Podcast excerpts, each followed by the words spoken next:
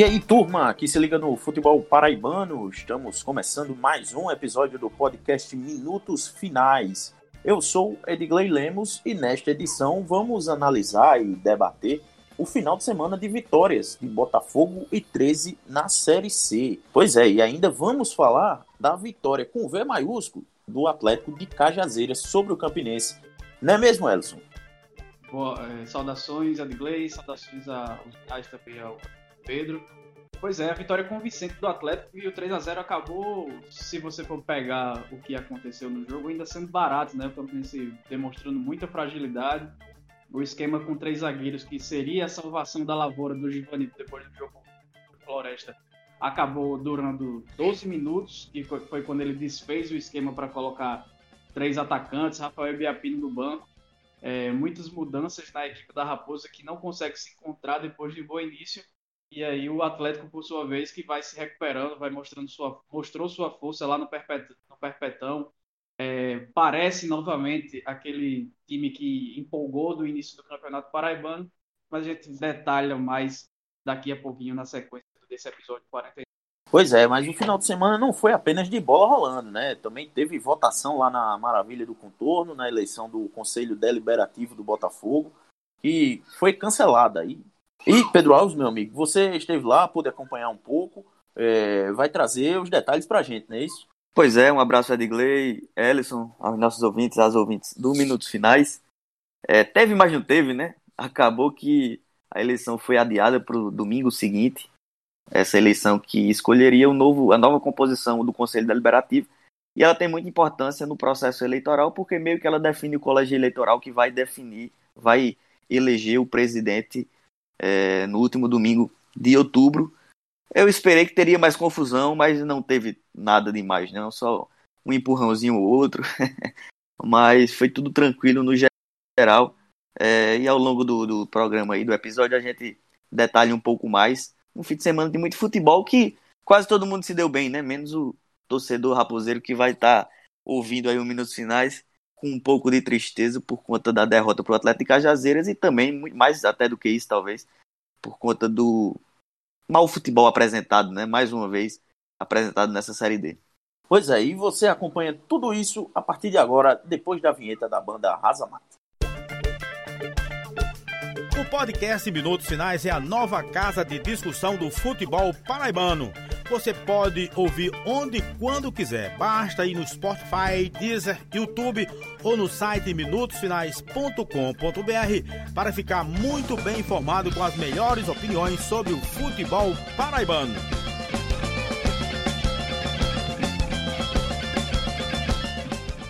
De volta com a edição 49 do podcast Minutos Finais. Mas antes de a gente começar o, o as nossas análises, o nosso debate aqui em mais uma edição, é, queria lembrar a todo mundo que nos ouve que estamos com uma parceria muito legal com a loja Chique Chique.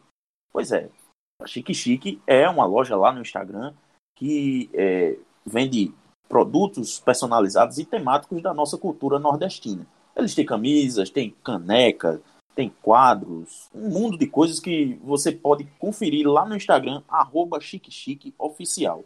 E para celebrar essa, essa parceria, iniciar essa parceria, a gente está com um, um, cupom de desconto é, de 15% em camisas e canecas. E para garantir esse desconto é só você compartilhar no seu story do Instagram a imagem que está lá no nosso Instagram e no Instagram também da, do, da Chique Chique para poder participar. Essa promoção ela vai até o dia 15 de outubro, agora quinta-feira dessa semana, de lançamento desse episódio do Minutos Finais. Então, é só correr lá no Instagram, arroba Minutos Finais e arroba Chique Chique Oficial, marcar a gente na, na, no story com a foto lá que, que tá lá nos nossos Instagrams e você tem direito a 15% de desconto na compra de camisas e canecas. Corre lá e participa. Então, Pedro Alves e Elson Silva, vamos começar pelo, pelo jogo do Botafogo e do Ferroviário, que é, acho que surpreendeu a todos nós a, a vitória por conta dos nossos palpites na última edição, né? É, é, o, o, a gente não foi muito otimista com a situação do Botafogo em campo. É, eu, pelo menos, apostava numa, em mais uma derrota, mais um, um, um empate. Não imaginava que o Botafogo fosse ganhar. É, acabou que o primeiro tempo do jogo não foi não foi muito melhor do que vinha, vinha sendo os últimos jogos do, do Botafogo, né? Muito muito amarrado, o, o Ferroviário esperando o Botafogo, e o Botafogo tem dificuldades para criar, então foi aquela coisa é, mais lenta, né? Mais amarrada. E no segundo tempo o, o a coisa melhorou para o lado do Botafogo porque abriu o placar e aí é, numa jogada que o, o Genivaldo não, espalmou pro, pro lado assim, para o lado da área, né? O Diego Rosa aproveitou o rebote e levantou a bola na área de novo para o Rodrigo empurrar para o gol. É, depois ainda teve, em seguida, né? Já sofreu o gol de empate e depois bonito passe do, do Igor Leite é, para o, o Ramon, que acabou fazendo o gol da vitória, né? Bateu muito bem cruzado, é, entrou na área pela esquerda e, e, e bateu cruzado para bater o, o, Genivaldo. Pedro Alves e Edson Silva, o que é que a gente pode destacar dessa partida do, do Botafogo, Pedro? Queria ouvir de você primeiro. Dá para a gente considerar que houve uma evolução desse time do Botafogo, pelo menos no segundo tempo, né? Em relação aos últimos jogos que a gente vinha acompanhando? Eu concordo já com sua introdução. É, para mim já deu, já deu uma dimensão mesmo do que foi a partida. Acho sim que teve uma evolução, até porque foi um segundo tempo bom, né? E dificilmente o Botafogo consegue jogar 45 minutos, ou pelo menos 30 minutos de um jogo, é, bem, né? Com, com certo volume. É, de fato, o primeiro tempo foi muito fraco, como vinha sendo, portanto, a gente esperava um jogo muito como, como vinha acontecendo, né? Tava difícil esperar uma vitória. O Botafogo até começou bem, né? Começou com, com uma rapidez, com intensidade interessante. O Botafogo que tem essa característica justamente de não ser intenso. É um, é um grande defeito desse time do Botafogo, na temporada inteira, eu diria. E no, mas no primeiro tempo, o iníciozinho foi até bom, os 10 primeiros minutos. Não chegou a definir, né? A finalizar, mas é, conseguiu ser rápido, trocar bons passes, triangular e colocar em condições de, de quase definir, né, da, da, zaga do Ferroviário ter que afastar. É, mas o primeiro tempo, depois desses 10 primeiros minutos, foi, foi, muito ruim. E aí é bom lembrar que o Ferroviário não jogou nada né, nessa partida, nem do primeiro tempo, nem do segundo tempo.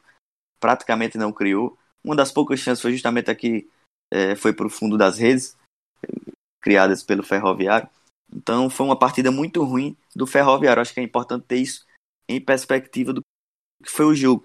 Mas aí na segunda etapa, de fato, o Botafogo jogou, jogou legal, né? Jogou de razoável para bom, conseguiu criar boas chances, acertou muito o alvo, né? Definiu muito no gol. Isso foi interessante. E aí nessa segunda etapa conseguiu fazer dois, dois gols é, importantes para conseguir essa vitória. É, ainda, ainda falta muito no Botafogo o, o meio campo, na minha opinião. O Rodrigo Andrade, mais uma partida muito ruim. O Igor Leite, na minha opinião, também não jogou bem, mas aí teve uma intervenção interessante para o jogo, né? Um, um passe excelente para o gol do Ramon é, o time que jogou naquele losango, né? Voltou a jogar com o Vitinho do primeiro volante, o Rodrigo Andrade mais pela esquerda, é, o, o, o, Rosa mais pela direita e o, e o Igor Leite centralizado, né? Aliás, desculpa, o Juninho mais pela direita, o Igor Leite centralizado e o Diego Rosa um pouco mais perto do Ramon. É, gostei da partida do Diego Rosa, acho que ele de fato entrou aí no, no, no jogo, né? Foi um dos melhores da partida para mim fez um cruzamento perfeito para o gol é, do Rodrigo, outro, estreia, outro jogador que jogou bem, né? Dessa vez estreante, o zagueiro Rodrigo. Provavelmente não vai sair mais né, desse, desse time titular do Rogério Zimmermann. Ele que fez a zaga aí com o Luiz Gustavo. Imagino que essa zaga vai, vai se manter aí. É, acredito que o, o Rogério Zimmermann realmente encontrou a dupla de zaga. Mas foi um jogo que o, o time do Botafogo não teve tantos sustos defensivamente porque o Ferroviário foi muito, muito mal, né? Esperava bem mais do Ferroviário. Era um time de G4, o que torna essa vitória do Botafogo importante pelos três pontos, mas muito mais também por ter sido merecida. Então isso dá uma, uma, um ânimo legal, né? Saber que o time foi superior, é, imagino que isso para o elenco, para a diretoria, para a comissão técnica é muito importante. E, e, de fato o Botafogo foi melhor do que o Ferroviário, mereceu a vitória muito pelo segundo tempo. Segundo tempo bem interessante mesmo. O Botafogo conseguiu criar boas chances é, com tabelas, muito pela direita também. É, a equipe do Botafogo conseguiu criar. o, a gente viu um, um Botafogo atacando mais pela direita, né? O time normalmente vinha atacando mais pela esquerda, criando mais é, pelo lado esquerdo com o Cristiano, mas o Cristiano saiu é, cedo, né? De certa maneira, e também não é uma grande opção. Acho que atacar pela direita é até melhor realmente. O Marcos Martins, por mais que não suba muito, nesse jogo subiu mais o lateral direito e tem uma qualidade melhor, né? Ele é mais calmo, ele tem mais tranquilidade, tem um cruzamento melhor também. Então acho que atacar por ali tem mais futuro do que pelo lado do Cristiano. Para você ter ideia, não sei se o Edson concorda, o Edgley, mas o Marcelo Xavier quando entrou, o zagueiro Marcelo Xavier foi até melhor do que o Cristiano vinha sendo. O Sim. Que, o que mostra muito como é a, a, a dificuldade ali do, do, do, Cristiano jogar na lateral esquerda como uma opção ofensiva. E o Botafogo tinha, vinha explorando muito o lado esquerdo, muito o Cristiano, então a bola é, morria muito ali, né? É que a gente chama de cemitério de jogadas, vinha acontecendo bastante. E com o Marcos Martins a coisa é um pouco melhor, um pouco se vislumbra um pouco mais de, de, de, de clareza para boas jogadas. Então, minha leitura rápida é isso. Acho que o, o, Botafogo foi uma importante vitória em termos de pontos, de fato. O Botafogo, inclusive, encerra a rodada, encerrou a rodada é, fora da zona do rebaixamento, que eu honestamente não esperava. É, foi até legal o futebol paraibano, né? Encerrou a rodada fora da zona. No caso do 3 eu esperava porque pegaria o Imperatriz, então esperava que venceria, portanto é, encerraria a rodada fora da zona. Mas o Botafogo tinha uma pedreira, né? O que não se viu porque o, o Botafogo também tem seus méritos de, de, de, anular, de certa maneira, a equipe do Ferroviário, mas de fato o Ferroviário não jogou nada e o Botafogo soube aí com um tempo suficiente para vencer merecidamente uma, um jogo que pode ser, quem sabe, um, uma partida para dar mais tranquilidade ao time que, que precisa realmente, nesse turbilhão político, institucional que o clube vive, o elenco precisa de um pouco mais de ânimo, de mais tranquilidade, e essa vitória pode, dar isso. É, só para terminar, o destaque também para o Ramon, acho que foi um golaço do Ramon, né? Uma boa jogada do Igor Leite, conseguiu enfiar muito bem a bola. Um, um, um contra-ataque, né? Jogada de transição, conseguiu tomar a bola no meio campo ali, e o, o, o, o Igor Leite achou muito bem o Ramon no vazio, deu uma boa enfiada, e o Ramon tem aquela explosão, né? Um característica interessante de atacante que a gente não vê muito por aqui é, em Série C, Série D. Mas ele é, ele é um cara forte e de muita explosão, conseguiu de cabeça, né? Colocar para poder bater, definir, definir muito bem. E fez um golaço aí no jogo contra o Ferroviário. Então, uma partida bem interessante, sobretudo pelo segundo tempo do Botafogo nessa rodada da Série C. Pois é, e o, Ellison, é, você destacava no, no Twitter algo que realmente me chamava já a atenção algumas partidas. É, e aí, quando você para para lembrar, é, você vê o, o, quanto de chances o Botafogo desperdiça nessa, nesse tipo de ocasião, que é, é, justamente nessas bolas cruzadas lá dentro da pequena área, que nunca tem ninguém é, bem posicionado para empurrar para o gol, né? É, você destacava que, é, que um, parece um time que não acredita muito nas jogadas até o fim. E realmente passa essa, essa, essa impressão. É, no jogo contra o Remo, é, o Lohan ainda estava no, no, Botafogo, ele teve muitas chances assim também. É, se for lembrar de, outro, de outros jogos é, é, para trás, é, vamos lembrar aqui de, de, com certeza, mais de, de 15 oportunidades que o Botafogo teve de, de definir jogadas com um atacante melhor posicionado dentro da área para aproveitar essas bolas cruzadas. Né?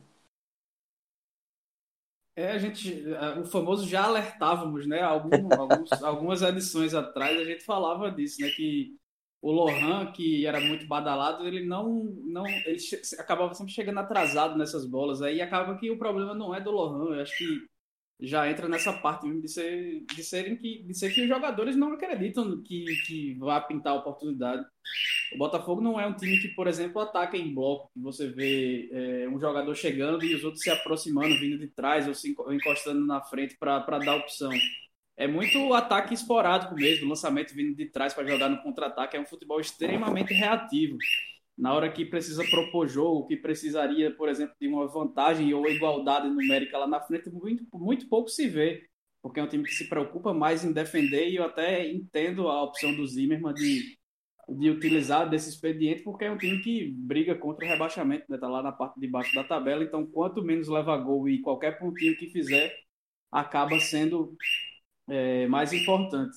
Só para pontuar que eu também concordo com, com o Pedro na questão do, do Marcelo Xavier ser uma opção melhor que o Cristiano na lateral, porque até porque ser uma opção pior do que o Cristiano é, é bem complicado. E no jogo contra o 3, a gente falou aqui que o Botafogo estava dependendo exclusivamente da criação de jogadas do Cristiano.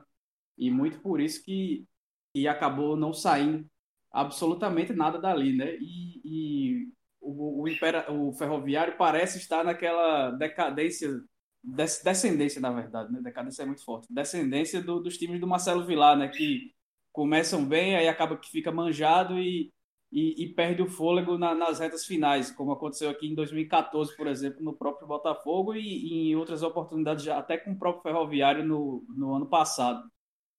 Mas o Botafogo não tem nada a ver com isso. É, mostrou o mínimo de organização necessário para vencer e conseguiu, é importante ressaltar também que jogou quase o primeiro, o segundo tempo inteiro com um jogador a mais, né? E, e uma coisa que o Botafogo tinha muita dificuldade era ter algum tipo de superioridade dentro de campo, mesmo com a superioridade numérica de jogadores.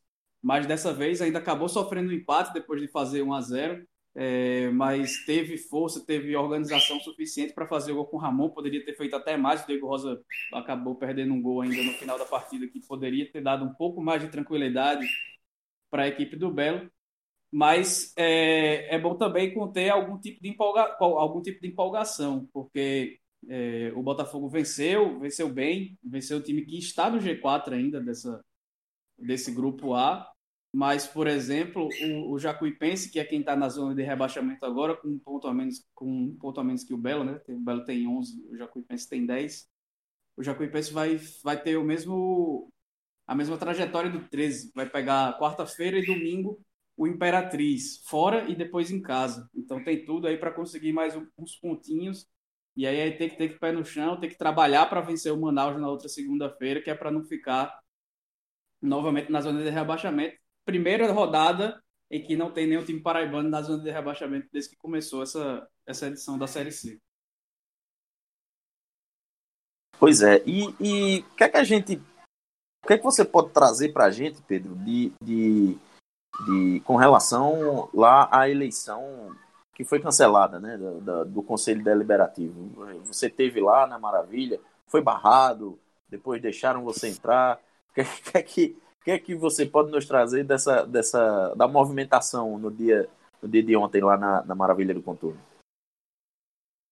Pois é, um dia depois, né, do, da vitória do Botafogo, talvez por isso o clima estivesse melhor lá, é, tivemos ou teríamos a eleição para o Conselho Deliberativo do Botafogo, né? É, eu, sinceramente, é, trabalho há dez, quase 10 anos na imprensa, mas acompanho o futebol há mais de 20, mais ou menos 20. Eu não lembro de, de ter visto batida de chapa na, na, na eleição do Conselho, isso eu não lembro. E também não sei dizer se já teve, imagino que sim, né? Um, um clube tão antigo como o Botafogo, mas, enfim, foi um, uma realidade nova, né? É, de qualquer maneira. De fato, tivemos aí duas chapas concorrendo, é, duas chapas de Conselho Deliberativo, né? Concorrendo ao pleito aí para o Conselho Deliberativo. Então, é, havia, de fato, um, uma, uma disputa, né? Entre várias pessoas no clube. E muita gente lá, na Maravilha do Contorno. Foi lá que aconteceu a eleição. É, muito sol, muita, muita gente, mas um clima até, até tranquilo, né?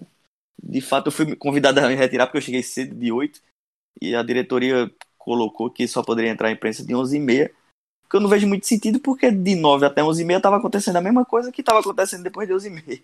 Então, não, não vi, vi muito sentido. Mas, enfim, o fato é que a comissão eleitoral tinha indeferido alguns é, alguns sócios de, de uma das chapas, né, alguns candidatos e também sócios que votariam de uma das chapas, a chapa de alguns, oposição. Alguns é bondade, né? Deferiu quase é, metade da, da, Foi quase a metade, exatamente. Foi 20 e pouco, 21 se eu não me engano. 23, Ou 23, né? é. 23, é. Enfim, é uma, uma, turma que não, pela comissão eleitoral não poderia votar nem ser votado para uma das chapas. E de fato, isso, como você bem falou, é, por ser metade, de fato colocaria uma, uma, a outra chapa pa, passaria a ter mais gente, né? A chapa da oposição tinha mais gente, mas com essa, essa definição da liberação do, da, da comissão eleitoral, é, como tirou quase metade, aí a chapa da situação passou a ter mais gente no, no, como candidato. Portanto, se fosse eleita, teria maioria do conselho. é, o jogo teria se invertido, digamos. E aí, durante o decorrer do pleito, já depois de iniciado, chegou um liminar que é, obrigava a comissão eleitoral a colocar esses sócios que foram indeferidos na chapa de, do conselho da oposição e também com direito a voto. Só que aí, enfim, aí demorou bastante. Isso que eu estou resumindo foi um, um sol danado na cabeça, um monte de gente reclamando da demora.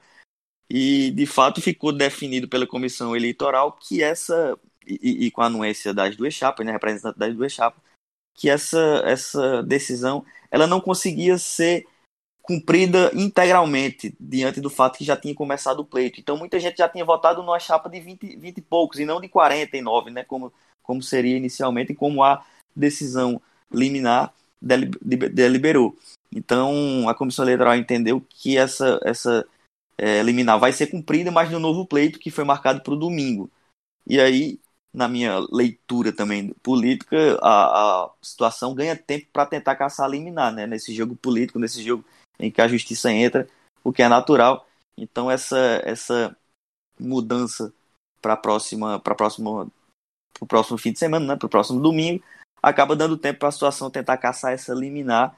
E é mais ou menos esse o jogo que está acontecendo. De fato, não foi deliberado nada, não é definido nada em relação ao pleito porque vai ser feita uma nova eleição para o Conselho Deliberativo, marcada aí para o próximo domingo. Os prazos continuam é, relacionados ao último domingo, portanto, não, não vai ter é, mais gente apta, o colégio eleitoral não vai aumentar, por causa que é, o, a eleição vai ser no domingo que vem, né? Os prazos ficam contando para como se fosse no domingo passado, portanto, não vai haver novo, novas pessoas com direito a voto. Mas, de fato, esse jogo é, é importante aí, político, digamos, esse jogo do, das liminares, porque isso aqui vai mais ou menos definir o que vai ser a eleição. Com esses 20 e poucos aí que foram indeferidos pela Comissão Eleitoral, se forem é, colocados de fato como aptos na eleição de domingo que vem agora, muito provavelmente esses 20 e poucos aí eles definem, né? De fato, dificilmente a situação vai ter chance de eleger maioria no Conselho Deliberativo se esses 20 e poucos puderem votar por isso que são tão importantes aí para esse pleito, por isso que há uma, uma briga jurídica também em relação a esses sócios, porque de fato eles devem definir aí é, quem vai ter maioria no conselho. Então foi mais ou menos isso, a Digley, mais moído, né, mais, é, enfim, discussões políticas entre situação e oposição, que vai atrasando e de certa forma vai prejudicando aí o, o, é, o andar institucional do Botafogo. Só repassando os números para a gente deixar bem exato mesmo, ou o mais próximo possível da, da exatidão, é, segundo a matéria do, do Voz Torcida, né? Acho, acho que foi até você que escreveu, né, Elson? É, ah, não, foi Caio. É, foram, foram vetados da chapa de oposição do Botafogo, a chapa Belo de Verdade, é, 26 nomes de um total de 49, ou seja, ficou, foi reduzida a, menos da metade, né? 20, ficou com 23 é, nomes na chapa. E a chapa da situação, a Belo para Todos, teve um, um nome apenas dos 36 inscritos vetado. Então, uh, agora, com essa decisão liminar, né, ficam, ficam o, a, a justiça determinou a inclusão de 22 nomes da chapa de oposição na votação, o que totalizaria aí 45 nomes, né? Dos 20, com os 23 que, que já tem.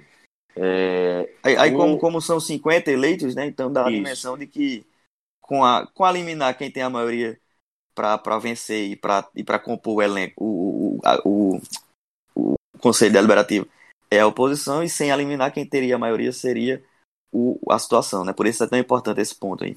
Isso. E, e tem, um, tem alguns pontos polêmicos, né? Eu diria, na, na, também na composição da, da, da comissão eleitoral, né? Porque dois dos integrantes são parte da, da chapa de, de situação, né?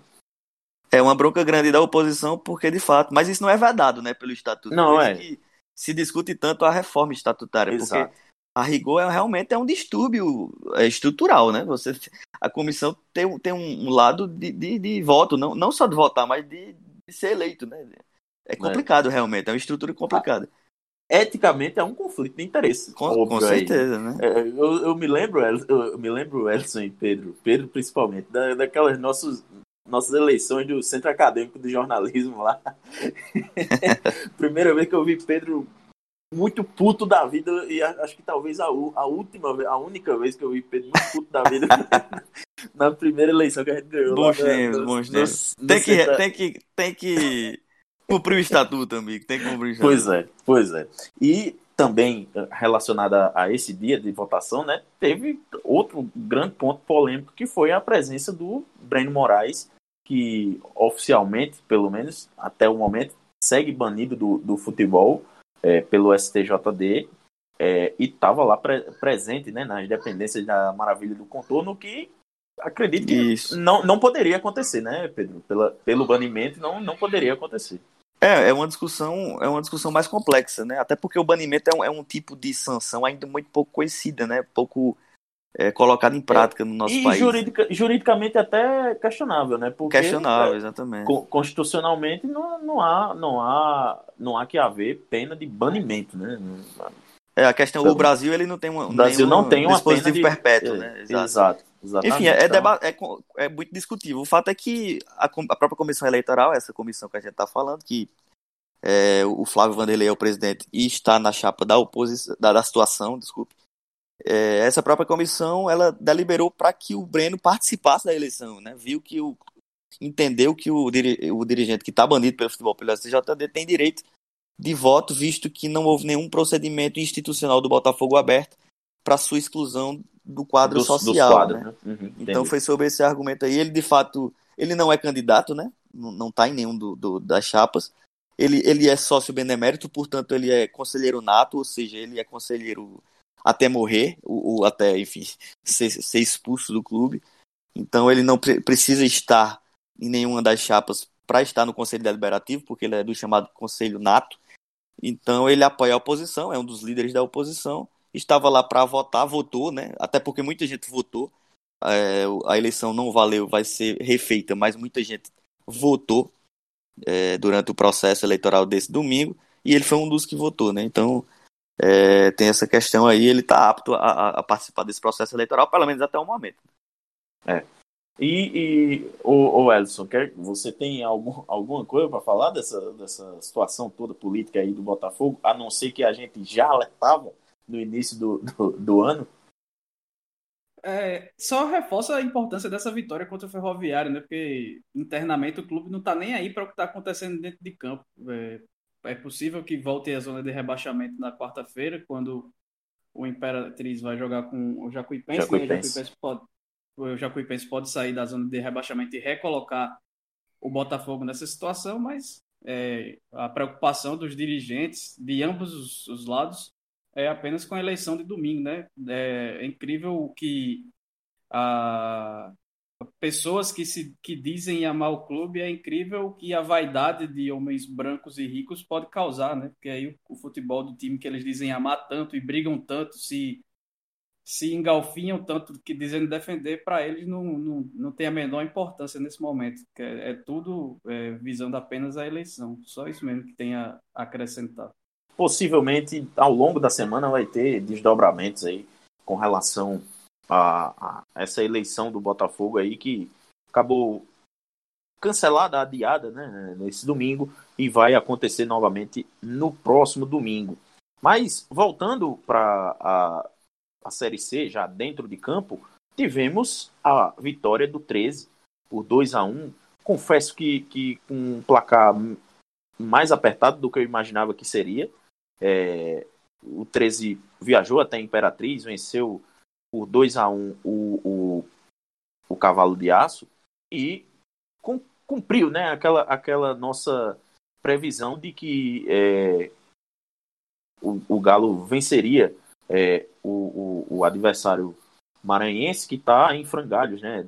Houve o rompimento do contrato com a JB Esportes e é, a diretoria do clube, a diretoria original que comandava o departamento de futebol, reassumiu é, as funções lá, lá em Imperatriz. E aí, com isso, alguns jogadores devem voltar, dos que tinham sido dispensados, mas não haviam rescindido o contrato ainda com, com, com o clube.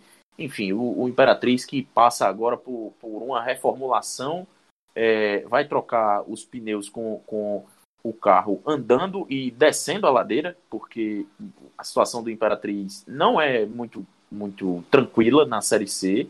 Não é... tem nem muito pneu para botar no lugar dos que estão. Pois é, vai, vai tirar pneu, vai botar pneu care... é, furado por pneu careca, né? Então é, vai, vai, vai ficar complicada ainda mais a situação do Imperatriz. Mas é, o, o, Galo acabou que venceu, né? Apesar de, de, de, de, ter sido um placar não tão elástico quanto a gente imaginava, mas uh, conseguiu vencer e garantir mais três pontos e ainda contou com é, os resultados da rodada para encostar, né? E fungar no cangote lá do, do pessoal do G4. Agora é o quinto colocado está sonhando alto agora com, com uma vaga no G4 e quais são as possibilidades que vocês veem disso acontecer, do, do 13 entrar já na próxima rodada no G4? Eu sigo com a opinião que, que tinha antes da primeira vitória contra o Imperatriz, né? Depois da primeira vitória contra o Imperatriz, na verdade, que foi quando saiu do, da, da zona de rebaixamento. É, o, o 13 ganhou do Botafogo e do Imperatriz só no, no, campeonato. Então, as três vitórias seguidas, por mais que apresentem uma melhoria evidente e clara no trabalho do 13, que é feito agora pelo Márcio Fernandes, que conquistou 10 de 12 pontos em seus quatro jogos no clube, é, o 13 ainda vai ter sete adversários que ele não conseguiu vencer é, na, na competição pela frente. Então, por mais que esteja na quinta colocação, ele venceu dois adversários que estão entre os três últimos, que, está, que eram adversários diretos dele na briga contra o rebaixamento. Na próxima rodada, por exemplo, já vai pegar o líder Santa Cruz e jogando mesmo em casa, vai ser um jogo bastante difícil para a equipe do Galo. Eu acho que essa quinta colocação é, é, é, ótima, é excelente e não, não condiz com o que o 13 produziu na competição inteira em si, mas é, é um grupo muito equilibrado, com a pontuação é, sempre muito achatada, então qualquer três vitórias, por exemplo, quase coloca o Galo na beira do G4, mas a, a, a briga do, do 13 vai ser essa, de conseguir pontuar, de conseguir uma vitória aqui, um empate ali, para se manter fora da zona de rebaixamento, e aí, como a, a distância sempre é muito curta, pode ir lá para frente, depois da 14 rodada, lá para a 15 rodada, dependendo da situação, pensar aí numa classificação para a próxima fase. É, sobre a equipe do Imperatriz, como você falou, é, a gente acompanha o Twitter da, da, Ananda Portilho, né, companheira de imprensa lá da, do interior maranhense. E aí foi, foi desfeita a parceria, o time dispensou alguns jogadores que foram titulares contra o 13 na, na última quinta-feira, trouxe jogadores de volta que a empresa tinha dispensado, o Estevão Soares, treinador, foi embora, então não se sabia nem quem era que ia jogar, quem era que tinha condição de jogo e etc é, a equipe em frangalhos, mas já deu para deu perceber que a, com esse pouco tempo de mudança é, foi uma equipe que brigou mais e que se mostrou mais organizada do que na última quinta-feira, por exemplo. Parecia que o 13 estava jogando com outro time. Então, a, apesar de ter sido menor a, a vitória contra um adversário que tem um ponto e é disparado o pior time dessa, dessa Série C, foi uma vitória bem importante da equipe do 13 que, que se afasta aí da, da zona de rebaixamento, consegue encostar no G4, mas ainda para mim não é uma briga muito real. E o destaque é para o golaço né, do Douglas Lima, o chutaço que ele acabou fazendo. O Bruno Mota, por exemplo, não teve uma atuação boa como havia feito em, em jogos anteriores. E o destaque negativo do Galo é o Léo Pereira, né, que é jogo, cartão jogo sim, jogo também, e acabou sendo expulso e vai ficar fora aí do duelo contra o Santa Cruz nessa próxima, nesse próximo fim de semana. Pois é, e esse jogo contra o, o Santa Cruz que vale muito para o Galo, né? O Santa é o, é o, é o, é o, o líder, como o Ellison falou. É, o Galo não conseguiu vencer no primeiro turno o, o Santa, e aí vai ter uma sequência aí agora contra, contra os adversários que não, não havia conseguido vitórias. É, aquele, é aquela vitória, né, Pedro? Aquela vitória que ainda que ainda precisa, né, para se afirmar, né, nesse momento de alta é, é, com o Márcio Fernandes. Exatamente, na minha leitura, a minha leitura é essa, né? Até foi legal a interação que eu tive no Twitter sobre isso, né? Eu debatendo isso, alguns três anos bem conscientes em, em relação a isso, porque é natural a empolgação e eu acho que faz parte. De fato, o 13 melhorou, é, o, o, time tem um volume interessante, né? Tá evoluindo nesse sentido. O sistema defensivo também tinha realmente dois jogos contra o Imperatriz que ele tinha que cumprir com essa obrigação e cumpriu bem, sabe? Não deu chance ao azar passeou no primeiro jogo. No segundo, eu vi o 13 realmente controlando a partida e acelerou quando tinha que acelerar para vencer o jogo. É, acho que o, o, o, gol ali do, do Imperatriz, o, o ser 2 a 1 foi muito um relaxamento de um jogo que estava fácil, o 13 percebeu isso. E você não pode, né, dar, dar esse relaxamento. Chegou ao ponto até de dar a última bola ter uma chance possível do, do, do Imperatriz empatar, isso não pode acontecer. Mas, assim, o, o, Galo cumpriu muito bem as expectativas e, e, a, a, sua tarefa da luta pelo, pelo, pela permanência, que era fazer esses seis pontos contra o Imperatriz. Então, é, quando você faz seis pontos, como o Elson falou, a Série C é muito achatada, de, de, de fato. Então, esses seis pontos colocam matematicamente, de fato, o 3 lá em cima, é, pela, pela briga matemática já pelo G4. Mas eu acho que para trazer para si essa luta pelo acesso, né, pela classificação e largar outra luta pelo rebaixamento, falta de fato essa vitória contra um time de G4, um time mais organizado, é, um time mais competitivo. E o Santa Cruz eu vejo como perfeito para isso. Acho que o 13 tem realmente condição hoje de, de, de, tentar se impor dentro de casa e vencer o Santa Cruz. O Santa Cruz que é uma das melhores times aí dessa, desse grupo A. Mas é possível, o 13 hoje chega para o jogo para competir o jogo. Então, eu acho que para largar essa luta do rebaixamento e trazer o protagonismo para outra briga, né? Para a briga de, de subir, para a briga de classificar, falta essa vitória, pelo menos para mim, assim, falta essa, essa vitória para mudar a chave. E o 13, é, é, de fato, vem melhorado com o Márcio Fernandes, vem melhorando com o Márcio Fernandes. É uma evolução clara, mas é importante essa vitória que eu acho que pode sim acontecer na próxima rodada.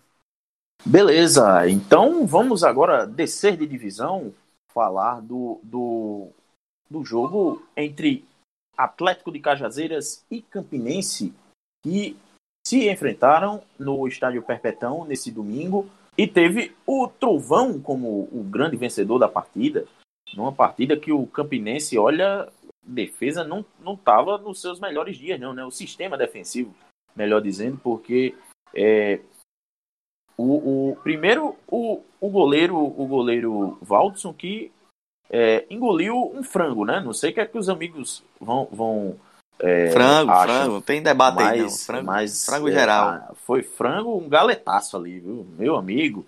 É, teve, teve o kick ali do, do, gramado do Perpetão que realmente não estava muito Roberto Carlos, né? Mas o, o, o fato é que o, o, o, o Valdes engoliu, engoliu um, uma penosa ali e é, deixou o Campinense em situação muito adversa já no, no, nos primeiros 3, 4 minutos de jogo, é, mas já logo nos primeiros minutos o Atlético mostrando uma intensidade muito grande no, no, no ataque, é, o Bruno se movimentando muito bem no, comando de ataque, fazendo muito bem, aparecendo muito bem para finalizar e também é, deixando os companheiros é, em, em, boas condições para marcar.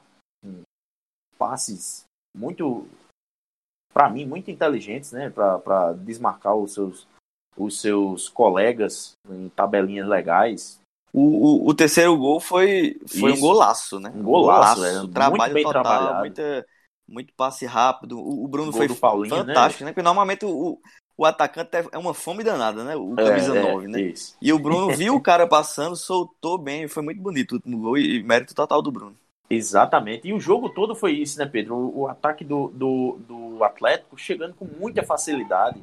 É, em compensação, na defesa, né, o, o, o, Trovão conseguiu se sair bem, sem tomar gol, mas o desempenho do, da zaga, o, o Ederson Araújo vai ter que dar uma trabalhada maior aí, porque é, de repente com um adversário num dia mais inspirado, ou, ou, ou num dia que o goleiro Gabriel não esteja muito, muito bem, né?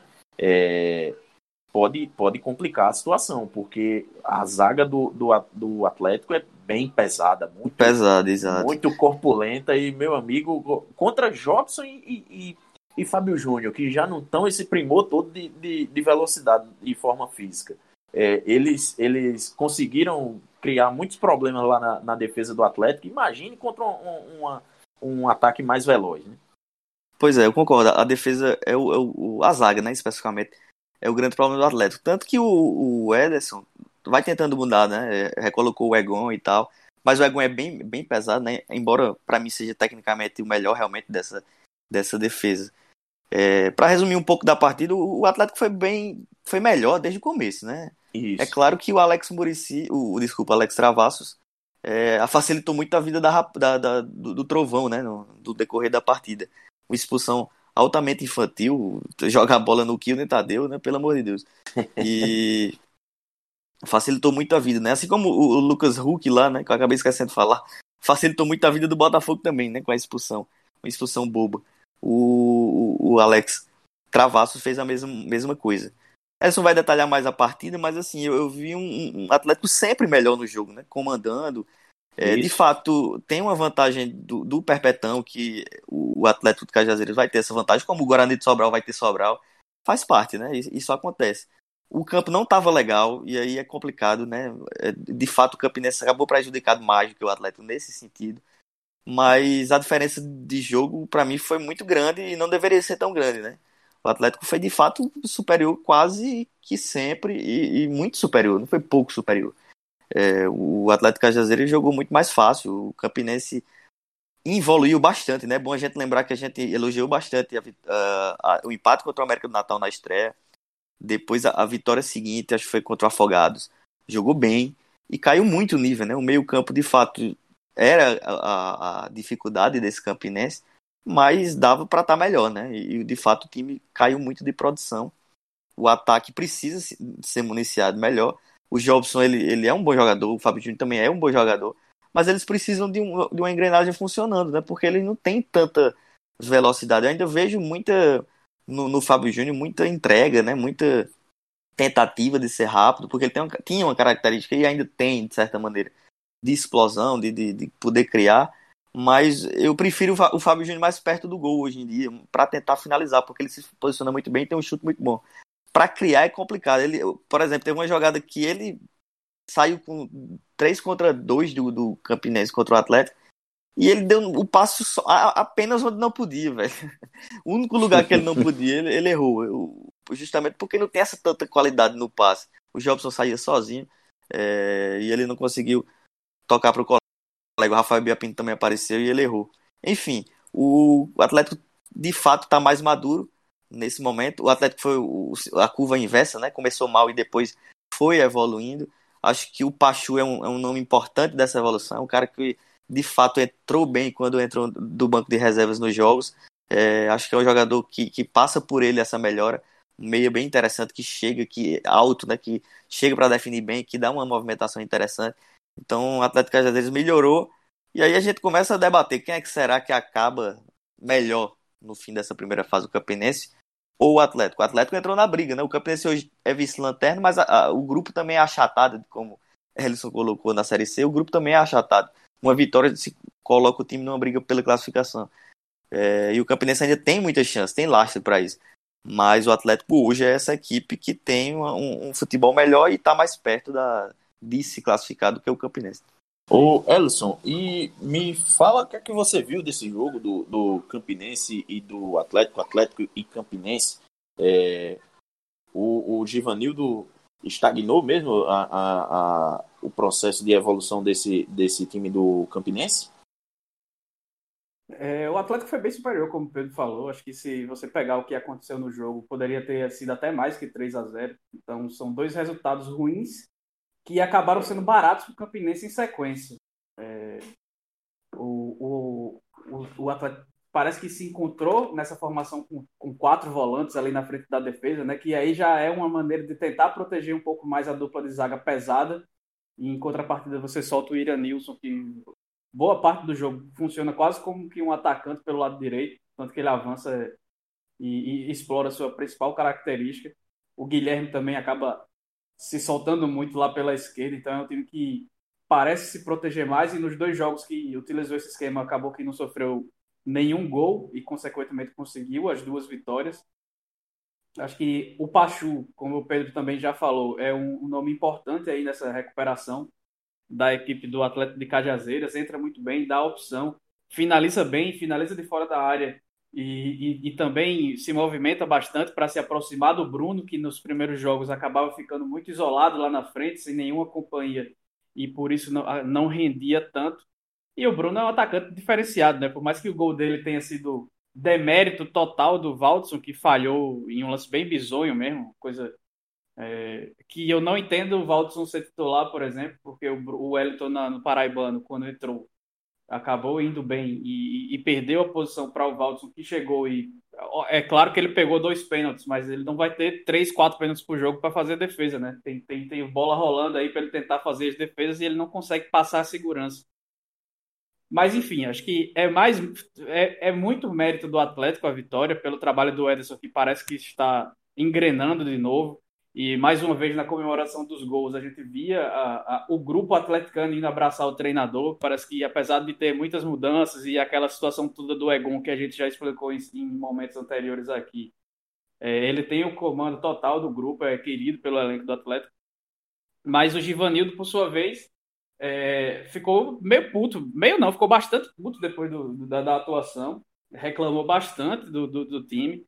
E assim como aconteceu em Sobral, né, que o Givanildo acabou apontando o individualismo do Rafael Biapino como um dos motivos para a derrota, é, nesse, nesse domingo contra o, Campine, contra o Atlético, o Givanildo mais uma vez voltou a criticar individualmente seus jogadores, né? Falou de falhas individuais, é, como a do Valdson no primeiro gol, que, que ele falhou.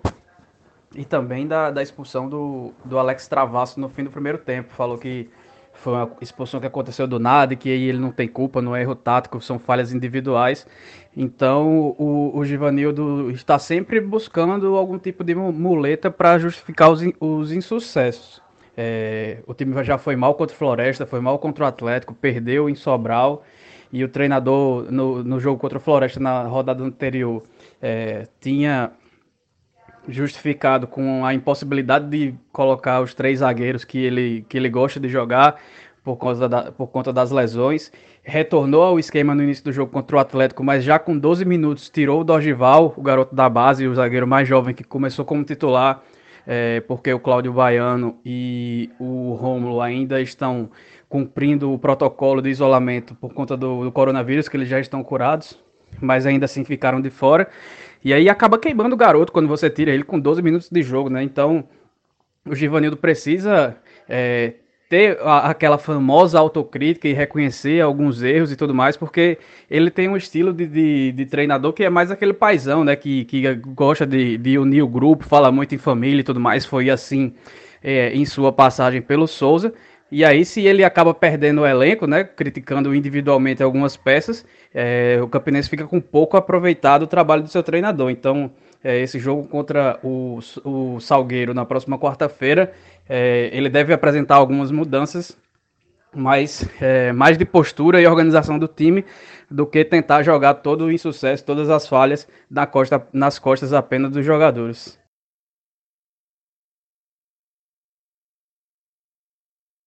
É, pois é, né, Edson? E, e, com, com essas, esse tipo de declaração dele depois do jogo, arrisca até ele perder o comando né, do, do grupo, é, do elenco, e pode não ficar muito satisfeito com, com esse tipo de cobrança, né?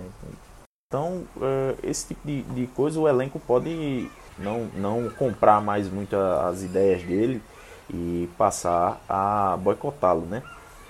Na próxima rodada, o Campinense recebe o Salgueiro na, na quarta-feira à noite, no Amigão. E o Atlético vai encarar o Afogados da Engazeira lá no interior pernambucano.